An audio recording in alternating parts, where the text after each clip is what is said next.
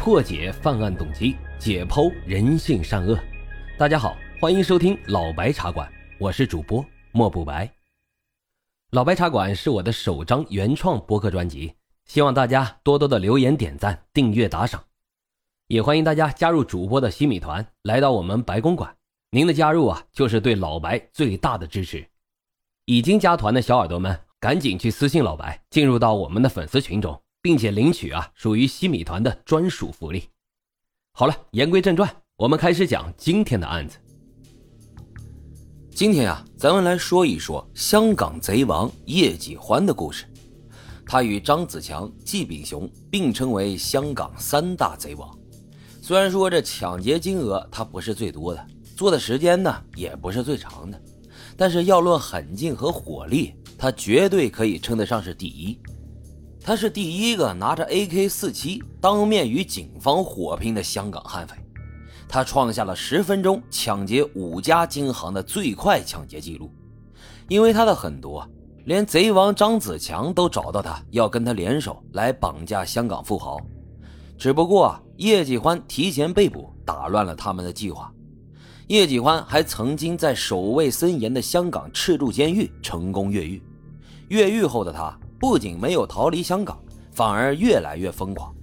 后来，警方一度悬赏一百万港元来追捕他，这也成为了当时香港史上最高的悬赏金额。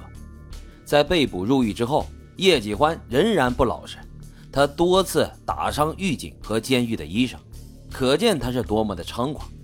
不过，就是这样一个无恶不作的悍匪，却生下了一个非常争气的女儿。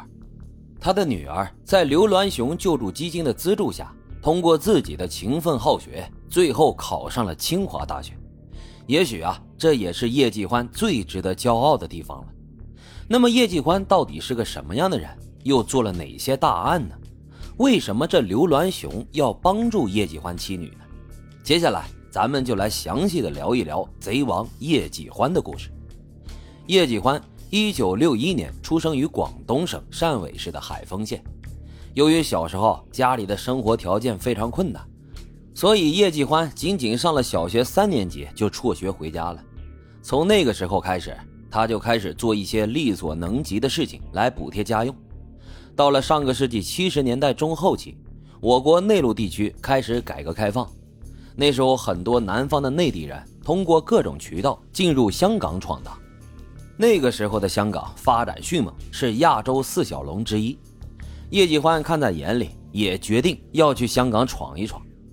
一九七八年，只有十七岁的叶继欢通过关系偷渡到了香港地区，但是由于他没什么文化，即使到了香港，也只能做一些又苦又累的工作。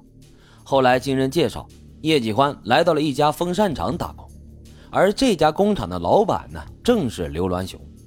刘銮雄跟叶继欢是同乡，看在这老乡的情分上，刘老板按照香港本地人的工资标准给叶继欢结算工资，这让叶继欢非常感激。同时呢，叶继欢也非常珍惜这份工作，干起活来那是非常勤恳。他希望有一天自己啊也可以衣锦还乡。不过很不巧的是，有一天工厂发生了火灾，那个时候老实本分、不善言辞的叶继欢。第一个冲进工厂去救火，大火扑灭后，叶继欢还受了很重的烧伤。刘銮雄帮忙垫付了医药费。出院后，叶继欢希望工厂可以给自己一点补偿，但是那个时候刘銮雄的工厂生意并不好，经营呢可以说非常困难，几乎都要破产了。刘銮雄并没有多余的资金，所以便强硬地拒绝了他的要求。叶继欢当时年轻气盛，一气之下就离了职。失去工作的叶继欢也彻底失去了人生的方向，走在遍地都是黄金的香港街头，亲眼目睹着当地巨大的贫富差距。叶继欢暗自发誓，他一定要赚大钱，在香港立足。但是没有文化，又没有靠山，在香港很难混下去。